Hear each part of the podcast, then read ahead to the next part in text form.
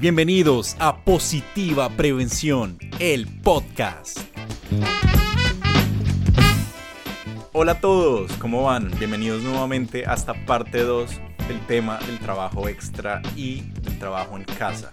Seguimos con nuestra super invitada Patricia Costa, que nos va a hablar un poco de los hobbies y de su importancia en estos tiempos de trabajo en casa. Hola Patricia, nuevamente, ¿cómo vas? Hola, ¿cómo estás Esteban? ¿Cómo vas? Qué gustazo estar otra vez acá. Nos habíamos quedado hablando un poco de los hobbies y retomamos entonces desde ahí. Adelante, Patricia.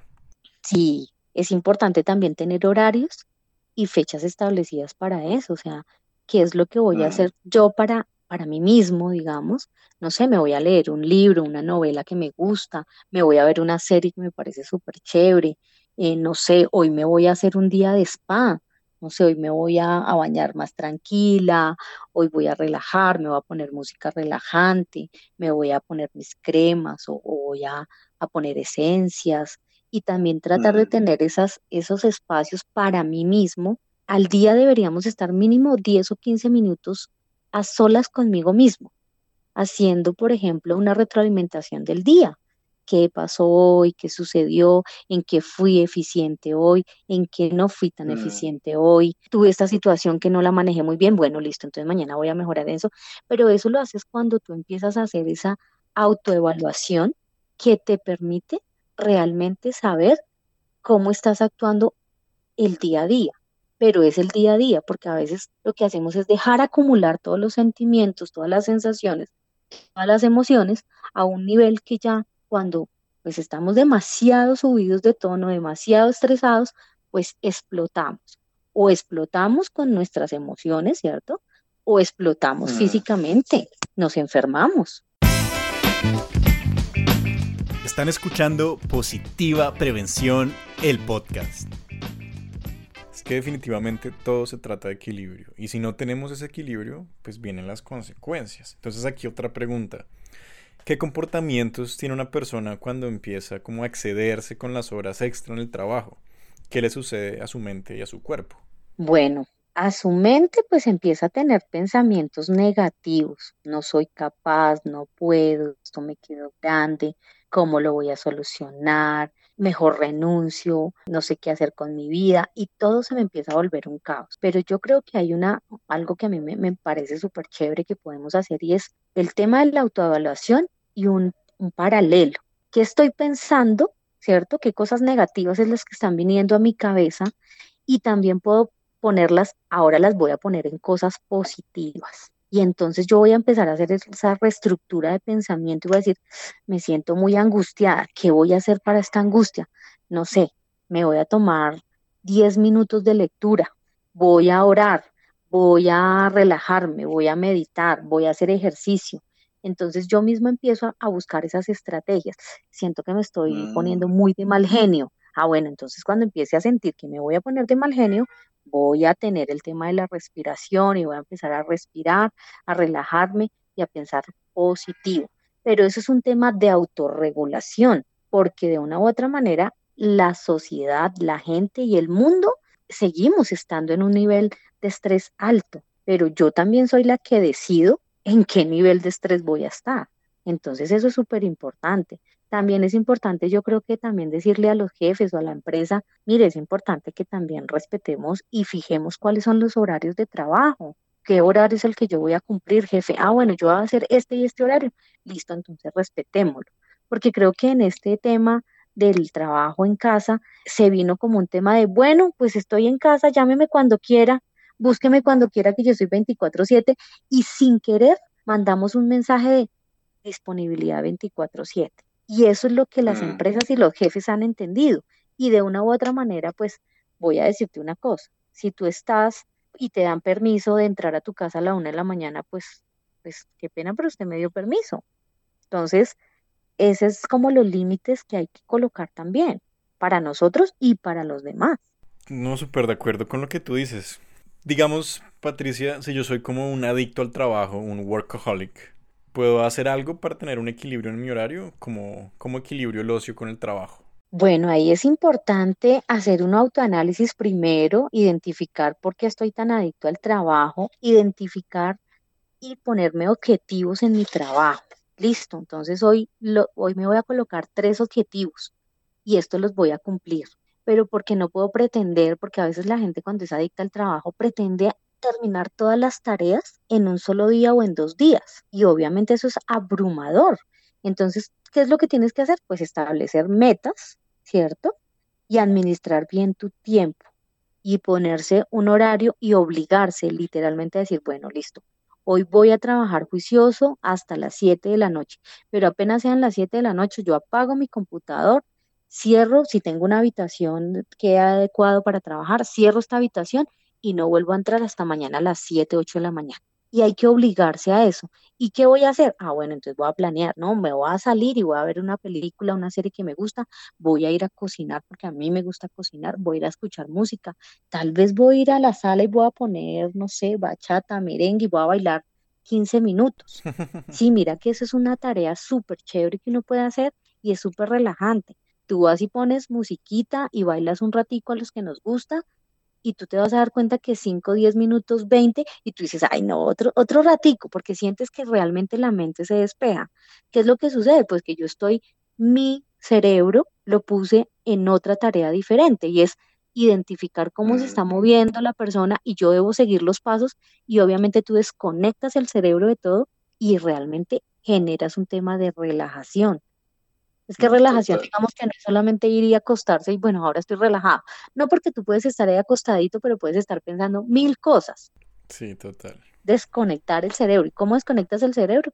Pues en actividades como películas, como bailar, como cosas que impliquen que tú tengas que tener tus cinco sentidos ahí puestos. ¿Y recomiendas más bachata, mejor dicho? bueno, a mí me encanta bailar, entonces a mí me gusta el merengue, la bachata, pero muy seguramente son actividades que están ahí al alcance de nuestra mano y podemos realmente salirnos y realmente obligarnos a hacer cosas diferentes. A veces eso también es como aprender a soltar el control. A veces somos demasiado controladores. Entonces pienso en mi cabecita que la única que puede hacer este trabajo soy yo, que la única que puede hacer esto soy yo y que si, si no lo hago yo nadie más lo hace. Y eso se llama tener un carácter o un, tema de controlador. Y también hay que morir a eso. Sí, es importante como aprender a hacer pausas, también como dejar, ok, ya, ya llevo cuatro horas en esto, voy a caminar media hora, darme una vueltica, tener nuevos aires y vuelvo. Como dice el dicho, ¿no? En la variedad está el placer. Sí, y hay que tomar las pausas que uno antes tomaba en el trabajo. Uno antes en la oficina estaba y uno decía, me voy a ir a tomar un tinto. Se levantaba de su puesto, iba y caminaba, se tomaba el tinto y esa ya es una pausa que tú estás haciendo. Pero si, si en tu actividad de tu casa tú no lo estás haciendo y estás ahí es angustiado, hay una empresa aquí que lo hace también que es Home Center, ellos le dan a sus empleados media hora para que suban a, un espacio en donde les tienen adecuados o a jugar juegos de mesa o a hacer actividades de, recostarse y dormir 15, 20 minutos. Pues si a mm. usted, si a usted le gusta el tema, pues súper chévere y eso genera mayor productividad en las personas. Total. Es importante sacar esos espacios. No, súper, súper. Oye, no, muy chévere, muy chévere todo lo que nos has dicho. Están escuchando Positiva Prevención, el podcast. Y quédense que esto se está poniendo bueno. Patricia, ya para cerrar, ¿será que puedes como resumirnos, como darnos como las conclusiones, los puntos claves de este tema? Bueno, los puntos claves yo creo que hay que hacer una autoconciencia, hay que hacer una autoevaluación e identificar qué emociones estoy generando y estoy sintiendo para que yo también pueda hacer cambios en mi vida y pueda poner unas normas y unas reglas establecidas tanto en mi trabajo como en mi vida cotidiana o con mis roles diferentes que tengo fuera del trabajo y de esa manera yo pueda buscar más mi tranquilidad. Es importante que, yo no ande o que esté a toda hora en permanente alerta y en permanente angustia, sino que también yo debo aprender a darme esos espacios de tranquilidad. A mí me encantan los espacios de soledad, porque los espacios de soledad también a veces te permiten ir a tomarte un café solito, leerte un libro y hacer ese autoanálisis de, oiga, venga, ¿qué estoy haciendo? Esto sí me está haciendo bien para mi vida, esto sí, sí me siento feliz, y estoy tranquila con lo que estoy haciendo, o simplemente estoy aquí por, por estar y estoy en, en la bruma de hacer muchas, muchas cosas, pero realmente no estoy encontrándole el sentido a esto. Y yo creo que en todas las áreas de la vida hay que identificarlo para que de una u otra manera dejemos de andar pensando también que vivir el día a día, creo que eso también es súper importante, dejar el pasado atrás y dejar de pensar y andar diciendo qué voy a hacer en el futuro, ¿no? Hoy es hoy y creo que esta pandemia nos ha enseñado esto. Hoy estamos, mañana no sabemos. Entonces creo que es importante levantarme hoy qué voy a hacer. Hoy me voy a estructurar así, así, así, así y eso es lo que voy a hacer. Creo que el tema de meditación, de ejercicio, de orar también nos puede servir mucho porque nos tranquiliza y nos lleva a un estado de, de tranquilidad y reflexión positivo que nos puede servir mucho para aquietar nuestros pensamientos y asimismo pues darle un tema de, de aquietamiento también a nuestro cuerpo y de relajación. Eso sería lo mm. que yo propongo para, para que podamos hacer.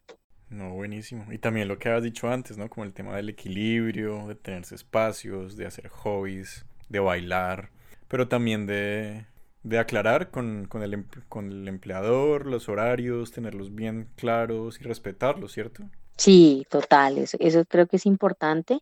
Debemos de, de, dejar como un poco el miedo, la creencia de que nosotros a nuestros jefes no les podemos decir eh, algo, ¿no? Si, si, si es algo que, que es válido para nosotros, que es importante para nosotros y, so, y estamos hablando sobre nuestros derechos, pues debemos manifestarlo, porque de una u otra manera va a llegar un momento en el que vamos a estar demasiado abrumados y entonces ahí es cuando la gente dice, no puedo más, entonces me voy de este trabajo, renuncio o, miro a ver qué hago y empiezan a entrar en unos niveles eh, fuertes de ansiedad, que obviamente eso no es bueno para, para ninguno de nosotros.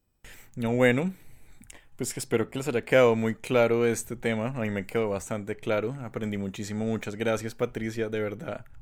Qué bueno haberte escuchado y descubrir todas estas herramientas. Gracias a ustedes por la invitación. Espero que, que pues sea una herramienta muy importante para las personas y muchas gracias por la invitación.